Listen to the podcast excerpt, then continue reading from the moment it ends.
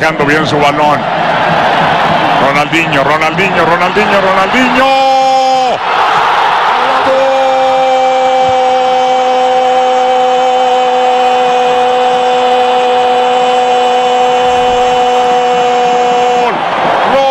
Ronaldinho al rinconcito, papá. Vean a Bucetich al rinconcito, papá. Ronaldinho apareció el jefe, gol. Platicamos todos. En un templo como la cancha del Estadio Azteca, en un escenario dos veces mundialista. Ronaldinho agradece a toda la afición, Ronaldinho baila, Ronaldinho celebra. A Ronaldinho no se le había visto tan contento en toda su estancia en el fútbol mexicano. ¿Qué onda amigos? Bienvenidos a un capítulo más del cuarto cambio, donde cuatro individuos nos dedicamos a hablar de lo poco o nada que sabemos sobre fútbol. Eh, los saluda un servidor Esteban Suárez y como siempre me acompañan Fernando Mata, Martín Rodríguez y Sergio Pinto. En este capítulo terminaremos la charla que dejamos pendiente el capítulo pasado con Arturo Villanueva, quien por fin nos platica sobre la llegada de Ronaldinho a los Gallos, entre muchas otras anécdotas que salieron durante la conversación que mantuvimos, hasta que, bueno, a, al buen Calaco se le estaba terminando la, la, batería de la computadora y se tuvo que cambiar de, de un cuarto a otro. Eh, esperemos se puedan quedar hasta el final, que donde Arturo nos da un, un top 4 de los jugadores que han estado bajo su mandato y bueno, que, les guste el programa como siempre. Eh, el chiste es que yo, por, por, por, gente en común del medio, por representantes, amigos míos, eh, pues les, doy la inquietud de, que quería ir por Ronaldinho y, y me consiguen reunirme en... ¿En dónde fue? Me reuní con el hermano, que el hermano era pues, su representante, el que la manejaba la carrera prácticamente como su papá. Me, reí en me, me, reuní con él en Porto Alegre, en Porto Alegre. Entonces yo llegué, llegué a comer a Porto Alegre con el hermano, a un restaurante de espadas. Eh, bastante bueno, la verdad. Como todas las espadas brasileñas. Exactamente, espadas brasileñas. Y, y, tuvimos una, una plática a toda madre, el hermano y yo, fuimos nada más él y yo, y agarramos una borrachera de concurso. Eh, y empezamos a hablar de fútbol y le caí bien y, y, tal, y me dice, bueno, pues ¿cuánto dinero tienes para, o cómo es tu propuesta económica? Yo le dije, yo no hablo de dinero hasta no saber que hay interés del jugador, porque obviamente yo ni siquiera sabía qué presupuesto tenía. ¿La aplicaste? Yo, la verdad, ¿Cómo seguía, aplicaste? Yo, yo, yo, la verdad seguía viendo muy lejos la posibilidad de, de llevar. La verdad es que Aparte yo viajé de ver doble, ¿no? Por lo que nos comentabas de, de, de, Además, yo viajé a Brasil y la verdad nunca lo vi viable. Eh, nunca lo vi viable. Yo la verdad juraba que, nunca iba a venir Ronaldinho a México, soy honesto. Dije, es un long shot, pero no lo veo viable. Y total, eh, me dice, pues vente a una reunión mañana en mi casa, hay una fiesta. Al día siguiente fui a la fiesta. Estábamos ahí, varios amigos de él y, y, habla Ronaldinho y le dice, oye, ¿cómo ves que está el mexicano este loco que te quiere llevar a jugar a México? Y Ronaldinho, como él le dice, pues vénganse mañana a Río de Janeiro y aquí hay una fiesta y platicamos. ya que, ya que. Y yo me acuerdo que cuando llegué arriba a casa de Rona, nunca se me va a olvidar, puse mi celular en mi camisa y empecé a grabar porque nadie en el mundo me va a creer que estaba en casa de Ronaldinho. Literal grabé. Dije, porque si no nadie me lo va a creer, güey. Revisaron ya, los cuadros, eh, ¿no? Total. Sí, güey. Entonces, eh, Ronaldinho, obvio, estaba jugando voleibol, el fuchibol y este. Se acerca y me dice, Preci, este, póngase cómodo, métase al albergue. Le digo, no, no traigo ni traje de baño, yo vengo a trabajar. No, ahorita le compran uno. Total, me consiguieron un traje de baño. Y ahí acabé en la alberca, en lo que el güey terminaba de jugar al fuchiboli. Y, y, ya en un momento se, se, mete a la alberca conmigo, empezamos a hablar de fútbol, empezamos a platicar de la vida, de lo que había vivido en Mineiro, de la Libertadores. La verdad, desde el primer momento hubo buena química entre los dos. Y ahí es cuando viene la, la frase que decía el Canica. Hay un momento en esa plática donde él se voltea y me dice, a ver, si yo hoy le digo que me voy de jugador de gallos, ¿qué espera de mí? Y fue el primer momento donde yo dije, en la madre, este güey sí lo está pensando y depende de mi respuesta que esto vaya para adelante o no. Y a mí, la, verdad, me, no lo tenía preparado, me salió del alma y le dije, pues, ¿qué espero de ti? Que vayas a México a divertirte. Pues, ¿qué te voy a pedir a tus 33 años? Que, que vayas a entrenar más que los chavos, que vayas a ser el ejemplo. Le dije, sé cómo eres, pero también sé lo que has ganado. Y si algo admiré yo toda tu carrera, es que siempre jugaste fútbol con una sonrisa. Y eso es lo que quiero que vayas a, a contagiar a Gallos. Es un proyecto nuevo y necesitamos esa magia que nada más tú tienes. Te salió lo romántico, Presi. Y el güey se volvió y me dijo, Presi, ¿usted está hablando en serio? O sea, ¿quiere que me vaya a divertir? No, pues con esas palabras hasta te hubiera dado un beso, Presi, ¿eh? lo, lo enamoraste. ¿Cómo sabes que no ah, nos lo dimos, güey? Esta historia sí no me la sé, sabía que eran amigos, pero no tan cercanos, la verdad, ¿eh? No, no, no, muy amigos. No, Martín, antes de firmar un contrato. Muy amigos hasta la fecha. Entonces ahí ahí el güey, la verdad, se la, se la pensó y le dijo, le dijo al hermano, nos vamos para México. Y el primer vuelo ahí con la escala en Surinam, ¿qué? Yo, nada más le dije, Rona, hay solamente dos condiciones. A mí lo del tema de la, de la fiesta lo manejamos, pero hay dos condiciones. Nunca faltarle el respeto a un compañero y nunca por arriba de la institución. Si tú cumples esas dos condiciones, lo demás está ahí. Se volvió y le dijo al hermano, listo, nos vamos a México. Y el hermano me sacó del albergue. Me dijo, no hemos hablado ni de dinero, güey. Tú ya echaste a andar este güey, cabrón. ¿Cómo decir que no, güey? al, al, día siguiente estábamos viajando a México porque además teníamos tres días para registrarlo y todavía tenía que dar de baja a un jugador extranjero por el cupo limitado, que desafortunadamente le avisé un día antes del torneo y esa ha sido de las cosas que más me ha dolido como presidente. Ni siquiera lo conocía prácticamente, pero tuve que cortar a Guastavino un día antes del torneo y la verdad Claro que me acuerdo. Y fíjate que Viene una foto, yo la verdad, eh, Preci, pues en ese momento tenía que, creo que 16 años, creo, 15, no, 16, pero yo no te conocía, es más, te, te voy a ser totalmente sincero, creo que por ese tiempo ni sabía bien quién era nuestro presidente y nada, te lo juro. Y veo la foto de que este personaje con la playera de gallos, porque me acuerdo que traer de gallos, va a llevar a, a Ronaldinho y digo, pero ¿quién es este? ¿Quién es este tipo? ¿Qué, ¿Qué va a hacer? ¿Qué va a hacer? Y a los tres días, me acuerdo perfecto. Aparte se anunció en, o sea, el rumor se esparció a medianoche, yo me acuerdo. Y la verdad, pues no nos lo creímos, pero pues al final nos... ¿Sabes, a qué hora se firmó el contrato con Ronaldinho? A las cinco y media de la mañana. Ya después de... Que habla un poquito de, las características de él también, ¿no? Como, como jugador, como persona, ese 5 de la mañana, ¿no? No, no, él estaba dormido, güey, desde ah. las 11. Nosotros con, sus abogados y con el hermano reunidos con todos los abogados de Grupo Imagen en la negociación, en los madrazos, en, se puso dormido? fuerte la negociación en México. Él dormido y cuando a las 5, 5 y media de la mañana terminamos la negociación, yo digo, ok, pero lo vamos a firmar ahorita. Y el hermano me dijo, ¿cómo? Son las 5 y media de la mañana, güey. Le dije, sí, sí. Yo mañana tengo límite de registro y todavía tengo que correr un jugador, güey. Y además estaba el rumor de que como él había pasado todo el día en un evento de Slim, que lo querían llevar a León. Entonces yo dije, este güey es capaz de usar nuestra negociación, voltearse con Arturo y decir, pues si pones más lana, nos sentamos a ver. Y dije, mi madre, o sea, si no firmamos hoy, no hay negociación. Y todo el mundo me decía, no, tampoco, si no firmamos hoy, no hay negociación. Se, se acaba el interés para mí. Porque a las 9 de la mañana yo tengo que hablar con, el, con, con no, pero espérate a las 8 que despierte. Ahorita, güey. total, me aferré tanto que el hermano me dijo, ¿y, tú lo vas a ir a despertar? Yo, yo lo voy a despertar.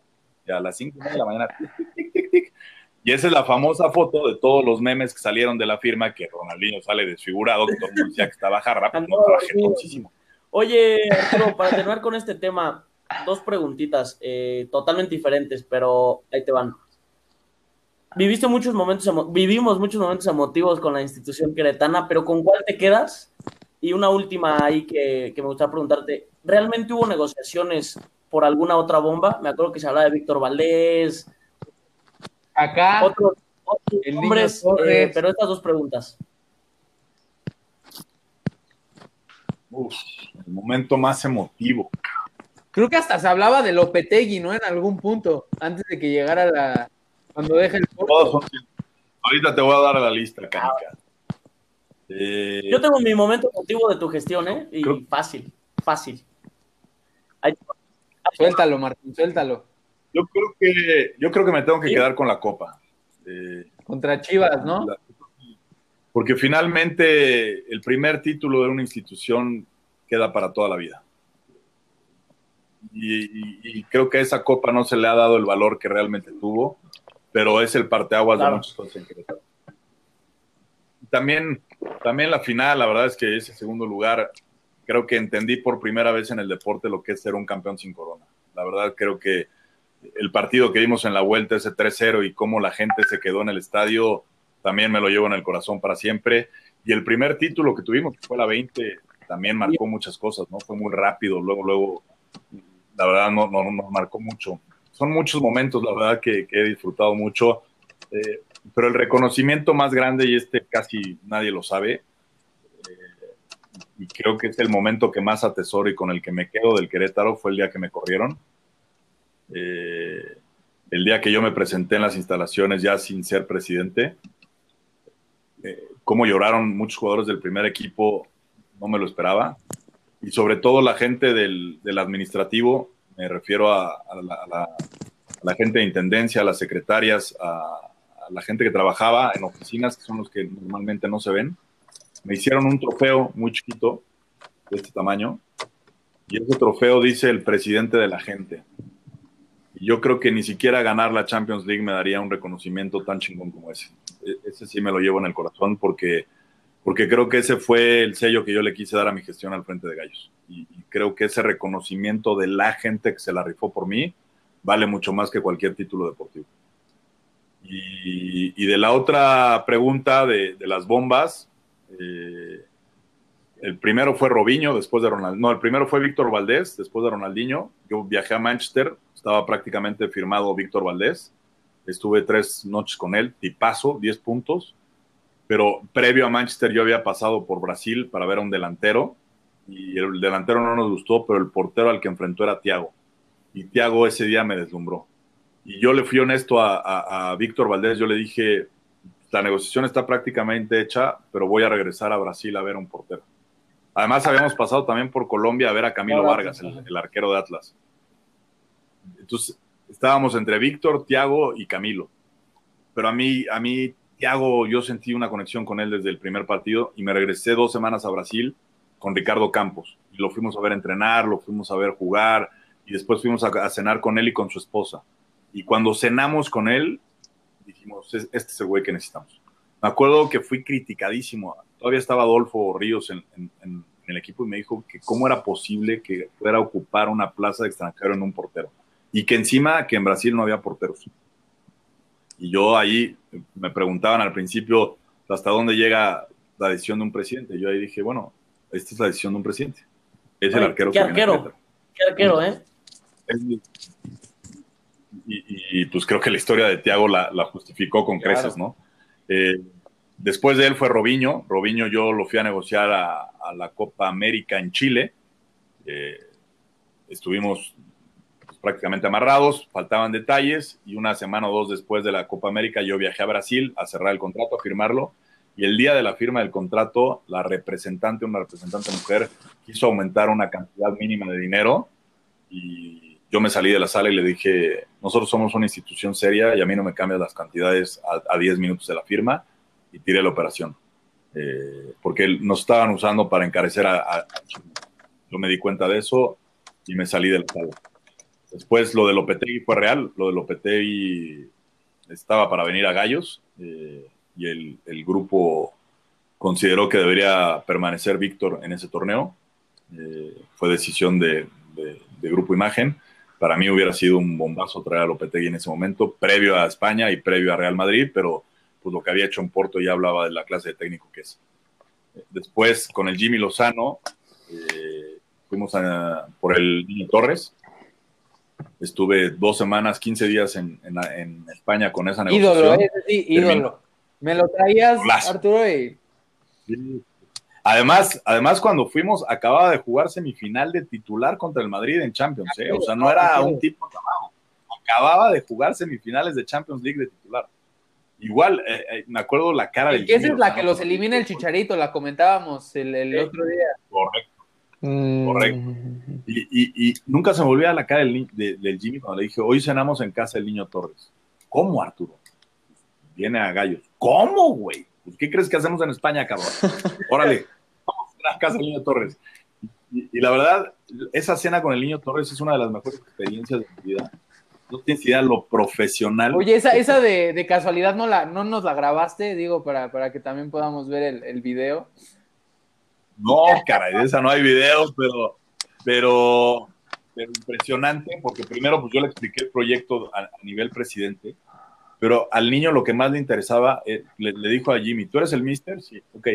¿Cómo son tus microciclos? ¿Cómo son tus macrociclos? ¿Cómo son tus descansos? ¿Cómo son las órdenes del nutriólogo? ¿Cómo son las pretemporadas? ¿Cómo son las...? No tienes idea lo profesional del tipo. O sea, el nivel de, preguntas que le hizo al Jimmy, fue impresionante. ¿eh? Y el Jimmy, la verdad, a la altura. El, Jimmy con la preparación que tenía, todas las respuestas fueron de primera. La negociación iba muy adelantada. El Jimmy y yo regresamos, ya te imaginarás, emocionadísimos a México pensando que, el niño estaba cincho y con nuestra sorpresa nos dijeron que, que, siempre no había presupuesto, que se había utilizado para programas de televisión. ¿Para Venga la Alegría o qué? También fui, también fui por el por, Tevez en algún momento en Boca y, la de Tevez fue muy buena porque Tevez me dijo, mira Presi, te soy honesto, agradezco mucho que, hayan venido acá, pero yo de Boca o me voy a robarle a los chinos o me voy al sofá de mi casa. voy a robar a los chinos y regresó toda a Boca. Entonces, de, de los grandes jugadores y técnicos, esos sí fueron reales los yo sé que vamos a regresar tantito y no, no si no quieres, no, te explayas tanto, pero lo dijiste y te, y te cortamos tu respuesta de por qué fue el mayor error llegar a la final en el primer año para Querétaro, porque me intrigó mucho eso que, que dejaste ahí. Correcto. Eh, como les había explicado, el proyecto estaba definido a cinco años o seis años, donde iba a haber una inversión muy importante y donde yo no había ofrecido éxitos deportivos hasta pasados esos cinco o seis años el, primer año salimos campeón. No me acuerdo si primero fuimos campeón con la segunda. No, o primero la 20 y después va las. Primero la 20, ¿verdad? Exacto. El primer campeonato fue la 20. Digo, son seis meses de diferencia entre uno y otro, pero sí, eh, según yo. y, fue con Jimmy de, técnico, precisamente, la final en Tijuana, ¿no? Así es, así es. Ese fue el título. Y, después salimos, llegamos a la final eh, con Santos entonces a mí me mandan a hablar de México y me dicen, oye, güey, pues no que era muy difícil invertir y que la chingada, y pues ya llegamos a una final, güey. O sea, pues esto no está tan complicado. Y encima la 20 son campeones, pues tenemos ahí a puros cracks, güey. Pues ya, refuérzate con los chavos. Y la realidad es que la inversión nunca volvió a ser la misma que la del primer año porque el grupo se quedó con la impresión de que no era tan complicado llegar a una final y de que teníamos una muy buena cantera suficiente como para alimentar al primer equipo. Los que sabemos o hemos estado metidos en el fútbol, no sé, estoy aprendiendo y sigo aprendiendo, pero los que hemos tenido cierta experiencia dentro del fútbol, pues si analizas el torneo de gallos, corrimos con muchísima suerte para llegar a esa final creo que teníamos que ganar 10 partidos seguidos, los ganamos los 10, tenía que haber 7 resultados, dos cartas a Santa Claus y que se cayeron Rey Mago, pasó todo eso, eh, y después en la liguilla se nos fue acomodando todo, con partidos raros, le sacamos un 2-0 al Pachuca. Entonces, deportivamente no estaba tan justificado llegar a esa final. Fue una serie de circunstancias que nos permitieron acceder a ella. Y, y al final nosotros mismos pusimos la vara de la afición, de los medios y de los propios dueños muy arriba, muy rápido. Entonces creo que eso nos, nos, puso una presión extra, la vara muy alta y nos redujo el presupuesto que, parecía que venía, porque después además coincide que después de esa final se compra la, el canal de televisión abierta y entonces pues, la mayoría de la inversión del grupo se destina a ese no y, y no tanto al equipo. Muy bien. Pues yo, yo sí te voy a comentar para finalizar, Presi, con lo que yo me quedo de tu gestión. Pasa, ah, de hecho, Fer, Fer estaba conmigo. Eh, fíjate que no pude ver la, final que, casi damos la voltereta histórica. Hablando un poco de la suerte. porque Estamos, estamos No, en el hotel, la ¿no? semifinal. Está de Acuérdate que la Ciudad de México. Estábamos en Holanda a las Ah, 4 de la mañana. Yo con mi, con mi Ah, iPad ok, ok. uno, creo, Sí, sí, la sí. más fea que, que he tenido, creo, viendo el partido en vivo. Y me acuerdo que mi roomie me dice, oye, si van 3-0 me despiertas. Y pues ya sabemos la historia, ¿no? El 3-0 al, a los- al minuto 45, pero dije, no, güey, si lo despierto la voy a cebar. No, no, no lo voy a despertar, no lo voy a despertar. Pero esa sensación a las 4 de la mañana de que lo íbamos a lograr, no me la quita nadie, estando hasta el otro lado del mundo, con mi playera de gallos puesta a las 4 de la mañana, ya te imaginas. Fer se ha de acordar cómo la traía para todos lados. Pero pues me, quedo con esa. Sí, y en la, y en la, y en la mañana el Canica Fundido. aguantando las lágrimas de que tan cerca y tan lejos, tan cerca y tan lejos. Y todos riéndose de él, porque era el único de Querétaro que, que estaba en toda la concentración. Estuvimos muy cerca, la verdad. Sergio. Muy, muy cerca. El, Yo, yo, yo antes, nada más antes de terminar, Arturo, si, si nos pudieras comentar un poquito, o sea, hablaste mucho de, de cómo traes a Ronaldinho, pero me gustaría ese trato de cómo le dices tú a un futbolista, hoy sabes que pues ya no entras en planes a dos días de que cierren los contratos, o sea, eso, eso se me hace muy, no sé, cómo, cu- cuál es el trato que se debe de tener con, con el futbolista en esos, en esos aspectos, sobre todo cuando Chapas es comprado, ¿Qué le dices tú a los jugadores siendo el, el- el presidente? Si, oye, ¿saben que mañana se tienen que presentar en Querétaro porque pues ya no formamos parte de aquí? ¿Cómo, cómo funciona todo eso? Siento que, que el lado personal muchas veces se olvida y pues me gustaría de, de primera fuente que, que nos digas cómo, cómo es. Mira, yo, yo si, al- si algo he sido, no sé si la palabra correcta sea polémico en mi estilo de, de ser presidente, es que mucha gente me ha criticado mucho que soy demasiado cercano al jugador. La mayoría de los directivos dicen que no puede existir una relación de amistad entre jugador y directivo, que yo soy demasiado cercano, que permito mucha, mucha empatía y mucha cercanía con el jugador y que eso, eso no debe de ser así. Yo lo, lo observo diferente y creo que me ha funcionado de forma diferente. Yo hoy puedo decir que tengo grandes amigos que han sido jugadores míos, grandes amigos, amigos que, que me quedo para toda la vida. Y, y creo que en ese sentido, con mi cercanía que siempre he tenido con todos los jugadores, lo que me ha funcionado es siempre decirles la neta. Eh, no, no les doro la píldora, no les doy largas, les digo las cosas como son.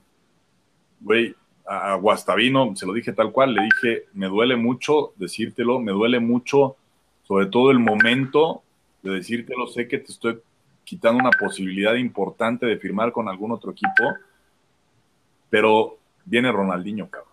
O sea,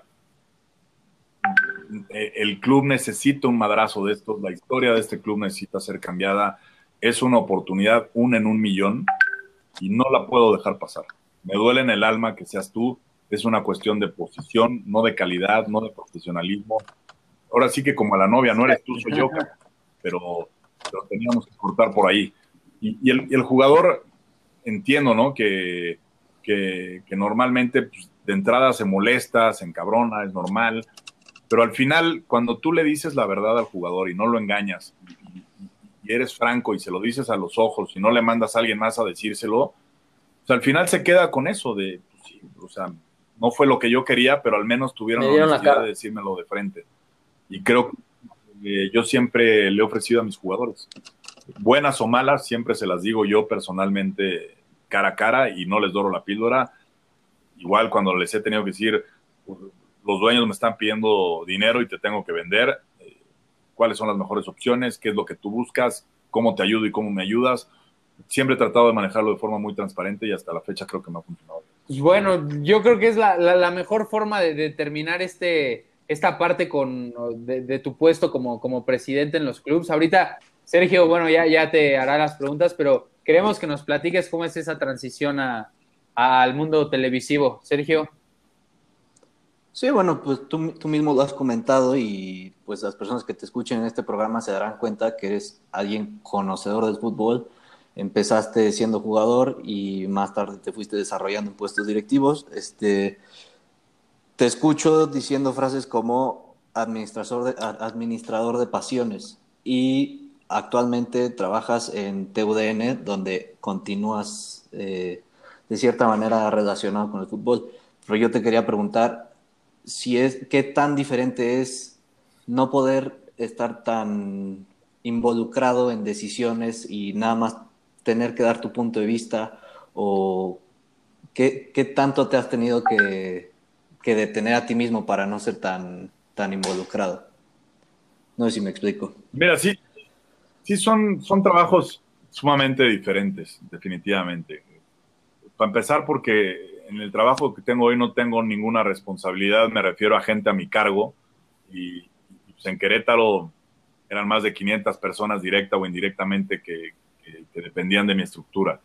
Eh, son diferentes por la presión en el día a día. Aquí la presión es estar preparado, ser claro en tus ideas, estar actualizado con lo que sucede en las diferentes ligas, ser profesional en el día del trabajo.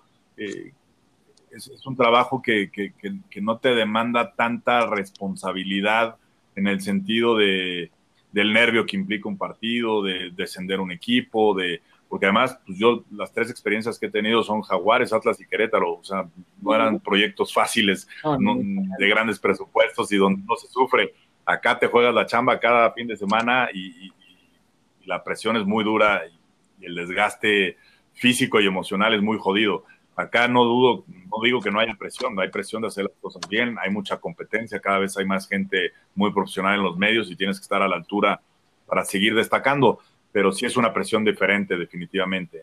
Eh, siempre quise en algún momento estar en la televisión, yo de hecho estudié la carrera de cronista deportivo hace muchos años en la Raúl del Campo Junior, eh, de la cual estoy muy orgulloso, la estudié de chavo, a la par que estudiaba Derecho, entonces siempre quise explotar esa área. Les dije antes de ser presidente del Querétaro, estaba en negociaciones para entrar a, TDN con Francisco González. Eh, y, además porque me ha tocado ser patrocinador de equipos de fútbol, presidente de equipos de fútbol, en la parte operativa de un equipo de fútbol, eh, comentarista de fútbol, y la única que me falta hacer es director técnico de fútbol, y tengo el primer módulo ya completo de la dirección técnica. No es una chamba que me gustaría hacer, pero es la única base que me falta por cubrir para, para conocer el fútbol de mayores. Bueno, y la de árbitro, pero es así, las mentadas de madre. Entonces, es un trabajo que disfruto mucho hoy, que me apasiona también mucho, que me permite, tiene muchos pros y contras. Hoy, yo 10 años, y te lo pueden decir Canica y, y Esteban, en 10 años prácticamente que fui directivo, nunca en 10 años falté a un partido de fútbol y prácticamente fui a todos los de la 17 y 20 también. Eso significa dejar fuera a tu familia, compromisos sociales, eh, muchos sacrificios. Y, creo que sí llegó un momento en mi vida en que yo necesitaba salir de esa dinámica, retomarme a mí físicamente, emocionalmente, construir bases sólidas en relaciones sentimentales, eh, en atender de mejor manera a mi hija, a mi familia, a mi mamá, a mi abuela y, creo que esa pausa me la ha permitido los horarios de la televisión, con la cual estoy muy agradecido. Pero si te soy honesto, por supuesto que, en algún momento voy a volver a directivo si la pelota me da la oportunidad. No, esperemos. Y también tú lo comentabas ahorita, ¿no? Este, pues eres una persona preparada, eh, tanto profesionalmente como con experiencia. Y es también un poco también por lo que nosotros empezamos un programa como este, porque a veces sentimos que los periodistas deportivos al no haber estado tan involucrados, pues no pueden representar esta parte que nosotros estamos intentando mediante este programa. Y ahí te quería preguntar, así nada más, a la brevedad, este, si notas mucha diferencia entre alguien que, que ha estado involucrado, que tiene experiencia periodística, pues presencial, con alguien que únicamente, pues sí, o sea, que nada más se ha dedicado a la, a la pantalla chica o al periódico. Casi ¿Te refieres a que si los exjugadores tienen mayor facilidad? Sí, si notas que haya mucha diferencia en conocimientos que luego pues alguien no, no puede, alguien que se dedica a la pluma. Es como, es como el debate, siento más como el, el, el, aquel que estudió periodismo va a tener un poquito más las bases en, en, cuanto a cómo realizar una nota, pero lo que te está diciendo Sergio, creo, es que el, futbolista presenta una, una mirada más personal, más a nivel de cancha, si se podría decir de algún modo, y entonces, él, lo que te pregunta es que si sí se nota esa diferencia o si tú sientes que llega un punto donde las dos llegan a, converger y a, generar un periodismo de mayor calidad. Yo creo, yo creo que es un, tema para un debate largo. Y, y, lo que voy a decir, lo voy a hacer muy cuidadoso con las palabras. Y en esta sí, normalmente y me conocen, tiro nombres y apellidos, pero en esta me voy a reservar por respeto a mis compañeros. Hay exjugadores que no ven bien el fútbol, que son un desastre analizando un partido de fútbol, un desastre analizando un partido de fútbol. Hay periodistas que son un desastre analizando un partido de fútbol. Entonces yo creo que no es un tema que puedas encasillar. Si eres exjugador, sabes de fútbol y ves bien y analizas bien y además lo comunicas bien yo creo que hay muy buenos en los dos bandos y, hay, todo radica en la forma en la que te preparas. Muchas veces el exjugador cree que por haber jugado ya puede ser directivo, puede ser reportero, puede ser... No, no, no, aquí hay que, aquí hay que prepararse diario. A mí me da vergüenza eh, en la tele, hay veces que cuando ya te dedicas de este lado ves programas de debate y te das cuenta que ni siquiera vieron, vieron ni uno de los partidos de la jornada. Sus opiniones se basan en las repeticiones que están viendo no hay ningún análisis, no, vieron un solo partido de las de toda la fecha, no vieron un solo partido y salen a debatir en un programa en televisión nacional. Me parece una vergüenza. Entonces, es un tema no de, de, dónde vienes, es un tema de prepararte, de estar atento, de ser profesional, de tomar notas, de darle seguimiento a los jugadores, a los planteles, de estar enterado de qué sucede en tu medio. Y, y ahí no necesitas credenciales. Claro que el ser exjugador normalmente te abre puertas más fáciles, pero ya de ahí a mantenerte y que tu credibilidad se mantenga, eso depende de tu chamba del día con día. Perfecto, muchas gracias. Ese era, ese era Ahora, creo que va un poquito relacionada a esta. No, no sé si tú quieras hacer la última pregunta, Sergio. De, bueno, pues ahorita que, que, creo que esta va, un poco ligada, que ahorita que no ha habido contenido y que pues en general las ligas han estado paradas. Cuéntales. ¿Qué tan difícil, qué tan fácil Hacemos cinco maroma y teatro, cabrón. generar contenido de la nada, literalmente. Eso, o sea, es lo que dices. El, al final, aquel que no sabe analizar siempre va a generar polémica. Pero ahorita que no hay polémica para generar, porque no hay contenido para observar, ¿qué, qué, cómo, ¿cómo se lleva a cabo? Cómo, ¿Cómo, es el día a día desde... aparte, me imagino... Por lo menos desde contenido deportivo, por lo menos contenido deportivo es lo que no hay, porque de rumores y todo esto estamos llenos, llenos, llenos, mi precio en Televisa la verdad es que me siento muy orgulloso porque nos han cuidado mucho con el tema de salud. Eh, diseñaron una estrategia que me parece muy congruente, en donde trabajamos seis días en, en Televisa, en estudios, en cabinas, y luego trabajamos 15 días desde nuestra casa participando vía Zoom o vía Skype en diferentes espacios. En, en, lo personal, lo que me ha tocado hacer es participaciones como invitado, sobre todo en partidos de gallos en la I-Liga, que ha generado cierto contenido y gusto en el público. Eh, me han tocado muchos partidos de mundiales eh, y te explico por qué se hace, por qué no pasarlos con la transmisión, el audio original. Porque como también había compromisos comerciales con marcas actualmente, lo que se ofreció y se llegó a un acuerdo es volver a hacer el audio y entonces las menciones comerciales hacerlas con las marcas actuales. Entonces estamos eh, reeditando y rehaciendo partidos de mundiales pasados, partidos especiales del Tri, finales de liguillas. Eh, esta semana, por ejemplo, se la dedicamos a partidos especiales de la trayectoria de Cuauhtémoc Blanco. En fin, hemos ido rescatando partidos de interés común y le cambiamos el audio original para el tema comercial de hacer este tipo de menciones. Entonces creo que eso ha generado contenido que a la gente le ha gustado porque me lo expresa en redes sociales, en, WhatsApp y en diferentes, les ha tocado ver muchos partidos y narraciones mías. Para mí el tener la oportunidad de, narrar a compañeros que tuve o, narrar partidos de mundiales que vi como aficionado, hoy tener el análisis, pues te saca de onda y te llena de orgullo y, te gusta y se siente especial. Y, yo creo que ha sido la estrategia de Televisa en ese sentido buena porque ha, ha generado un contenido de interés de la gente que sigue el fútbol y nos mantiene a nosotros activos trabajando permanentemente. Y ese ha sido a grandes rasgos. A mí algo, algo que me ha encantado durante esta pandemia, mucha gente creo que no estará de acuerdo, pero es que al, al, estar todo parado nos ha dado la oportunidad como de mirar al pasado, de volvernos un poco nostálgicos y ver este, estos partidos que durante temporada regular, la verdad, nadie se pararía a ver, pero que relatan una historia y que al final son lo que ha generado que hoy en día el fútbol se juegue de cierto modo. Y siento que, bueno, yo por mi, por mi parte los he disfrutado de una, de una forma como un teólogo que, que va a leer un libro antiguo, así, así me siento, ves, ves cosas que, que han sucedido y como que conectas. Y, aprendes del claro, y conectas el fútbol nacional. Que, que te vas dando cuenta.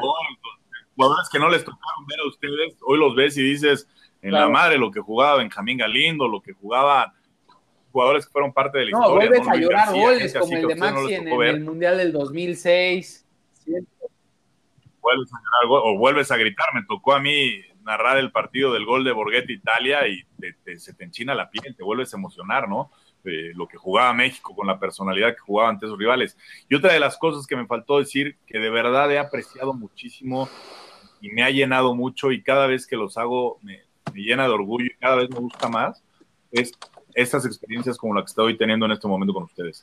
Ver la cantidad de chavos ávidos de generar contenidos diferentes, de que se empiecen a preparar, que les valga madre y, tirarse al ruedo y empezar a, explorar en esta área de la comunicación y, sentar y buscar entrevistas con directivos, con jugadores, con, con gente del medio. La verdad la aplaudo y a mí platicar de fútbol eh, es un deleite, un privilegio, soy un clavado, un obsesionado, me conocen bien, y, tener estos espacios diferentes en donde a lo mejor eh, mucho más relajado, mucho menos formal, con otro tipo de lenguaje, con otro tipo de anécdotas, creo que es donde más se disfruta el fútbol. Es como si estuvieras platicando con tus cuates en una cantina con un mezcal en la mano y platicando de veras la intimidad. Calaco, la verdad, muchísimas gracias. Nada más para, pues ahora para así terminar con una nota alta, nos gustaría, el, el programa pasado empezamos con, pues con esta modalidad para ya concluir los programas. Tienes que bailar. tu, que nos dieras tu top 4 de jugadores que han pasado por tu mandato. Si tuvieras que elegir a cuatro jugadores que han estado bajo tu, tu, presidencia o cuando tú has, has, formado parte de algún equipo en algún puesto ejecutivo, ¿cuáles han sido estos cuatro jugadores? Venga, venga mi presi, venga. No seas cabrón.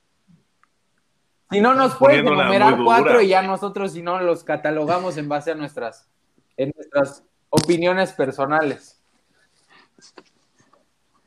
El uno, Miguel Martínez, sin duda. El jugador más importante que he tenido. Eh, mi cómplice, mi, mi, hermano, mi tipo más solidario, mi capitán en toda la extensión de la palabra y hoy es un hermano de vida con el que me agarré prácticamente a madrazos, con el que nos gritamos de todo, con el que... Pero nadie conoce a detalle mi estilo de dirección. Nadie me vio llorar como él, gritar como él, disfrutar como él. Sin duda, Miguel, sin él, ni mi historia de Jaguares, ni mi historia de Querétaro. Eh, Aparte, es de esas coincidencias. Es un tipo. Es una de esas coincidencias que hablábamos, que te tocó en Jaguares y después llega a Querétaro. Ahí hay como un, tema que no tenía contrato, una cosa así, ¿no? Miguel, cuando es el verano ese negro de Jaguares, me dice, Presi, eh, el doctor quiere que me opere, pero yo quiero hacer pretemporada. Yo le dije, no, no, no, opérate, güey, opérate porque va a estar listo para fecha tres o cuatro y te necesito bien este torneo, güey. Vamos a pelear cosas importantes me dijo, oye, pero me pierdo la pretemporada. Negro, espérate, quédate tranquilo, te esperamos y, en la fecha 3 o 4 eh, vas a estar listo. Y este, y se, y se vende el equipo. Obviamente, el nuevo dueño dice, pues yo no quiero un jugador operado, güey. Pues Miguel se quedaba sin equipo, cabrón. No sabes la cantidad de veces que hablé con Miguel, Miguel operado, y me decía, se acabó mi carrera, Presi. Se acabó mi carrera, güey. Y yo le hablé a, los nuevos dueños del Querétaro, que tuve una buena relación porque me tocó ser parte de la entrega del equipo. Y, yo pedí como favor personal que contrataran a Miguel. Y yo le dije, yo pongo mi prestigio y pongo lo que sea necesario, pero el capitán tiene que ir en ese paquete de jugadores. Y me dijo, es que está operado y el presupuesto. Y le dije, si Miguel no funciona, yo veo cómo yo te pago el sueldo de un año. Pero, pero Miguel tiene que ir en ese paquete. Y al final convencí a los nuevos dueños y, y acabó yendo Miguel operado y todo. Sí, no, y, y yo me acuerdo. terminó siendo el Yo capitán. me acuerdo de este tema, Para mí- me acuerdo perfecto en el que en el que llega Miguel. Y también me acuerdo perfecto que en ese tiempo había una cierta cantidad de jugadores eh, separados del plantel. Me acuerdo perfectísimo, porque los entrenaba el Piti en, la, en las tardes. Y Miguel empezaba a entrenar con el Piti. Empezaba a entrenar y me acuerdo perfecto que el, el mismo, el mismo Héctor Altamirano decía, este cabrón la va a romper. Va a regresar y la va a romper. Y pues ve, nos, nos hizo levantar. No, Miguel, es un toro y, y, y- y mira, ayer que era el rumor de la venta de Querétaro, no me lo vas a creer, pero eh, los dos a la una de la mañana estábamos hablando con lágrimas en los ojos diciendo es increíble cómo en tan poco tiempo todo lo que construimos ya no existe y a Miguel le duele porque sintió los colores de gallos y lo sintió en serio, aunque mucha gente no le reconoce su labor de capitán que hizo mientras estuvo ahí. El otro pues, tiene que ser Ronaldinho, sin duda yo creo que Ronaldinho marca mi carrera, un antes y un después, por lo que significa como jugador y por lo que deportivamente nos dio en Querétaro. Eh, siempre, aunque me gustaría ser reconocido por otras cosas, nunca me voy a quitar la etiqueta de este es el güey que trajo a Ronaldinho, porque es lo primero que me preguntan en todos los podcasts, en todas las Y entrevistas. eso, y eso que tratamos de hacerlo variado, ¿eh? Sí, Sí, no, no, pero es, es una pregunta obligada. Estoy consciente de eso. Es una pregunta Tercero. obvia, ¿no? Eh, Tiago Volpi. Tiago Volpi, por el costo-beneficio, eh, me parece que es un jugador muy importante. Y el último. Y el cuarto, No me digas Martín te Rodríguez. lo voy a ¿eh? decir, no por su trayectoria. No, ¿Ese no, güey quién es? No, mira, va a ser muy rara mi respuesta, pero yo creo que fue una decisión que me enseñó mucho en mi vida.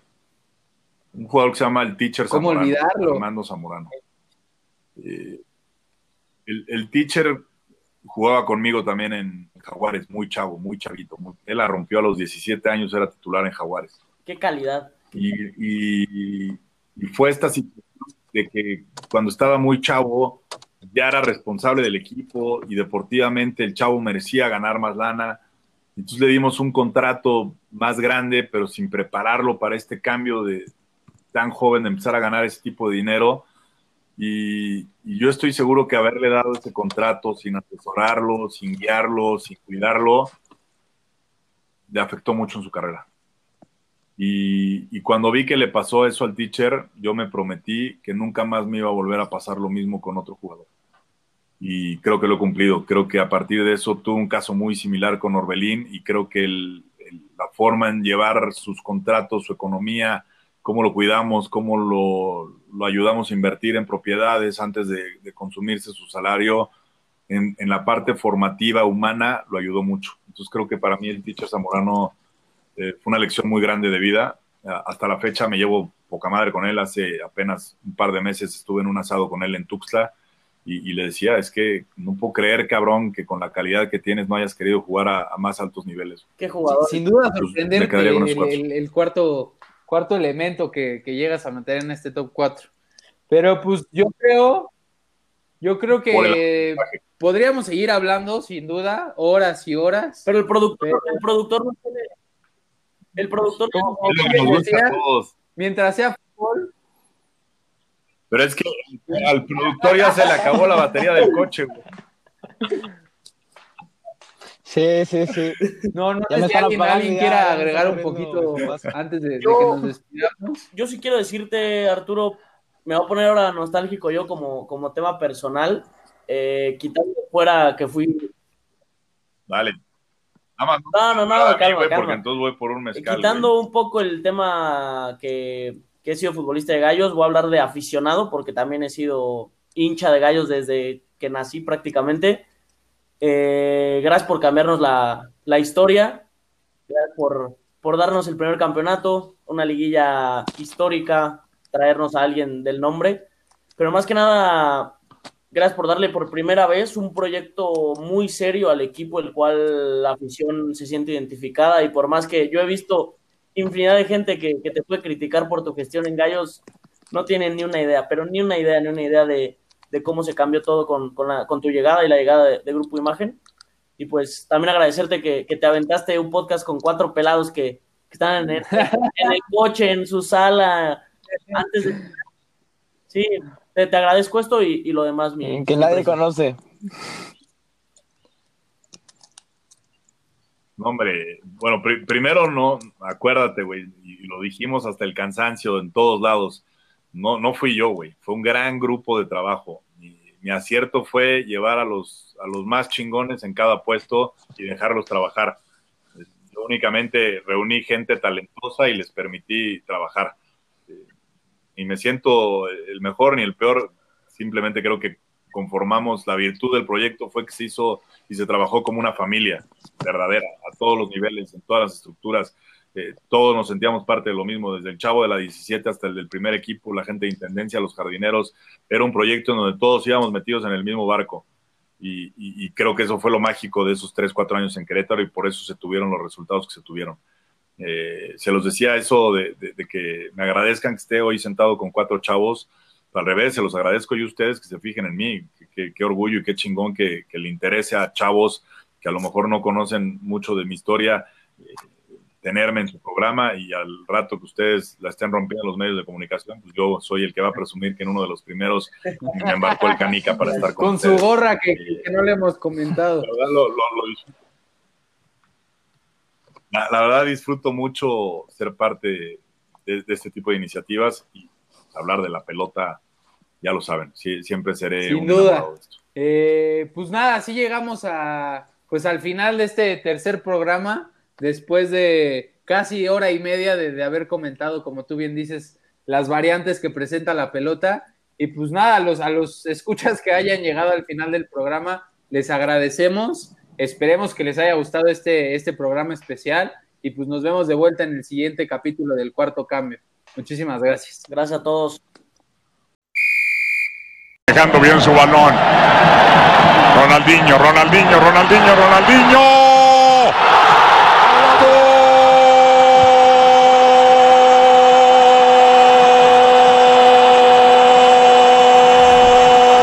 ¡Gol! Ronaldinho al rinconcito, papá. Vean a Bucetich al rinconcito, papá. Ronaldinho apareció el jefe, el gol platicamos todos. En un templo como la cancha del Estadio Azteca, en un escenario dos veces mundialista. Ronaldinho agradece a toda la afición, Ronaldinho baila, Ronaldinho celebra. A Ronaldinho no se le había visto tan contento en toda su estancia en el fútbol mexicano como hoy. A Ronaldinho no se le había visto un gol como este. Ahí está la combinación, se la regresa Sepúlveda de magia pura. Nada más que toque. Golazo de Ronaldinho. No se necesita potencia, se la regresa, mira, ya sabe dónde. Parte externa, exacto al rincón, imposible para el arquero. Se felicitan los queretanos y hay abucheo para los americanistas.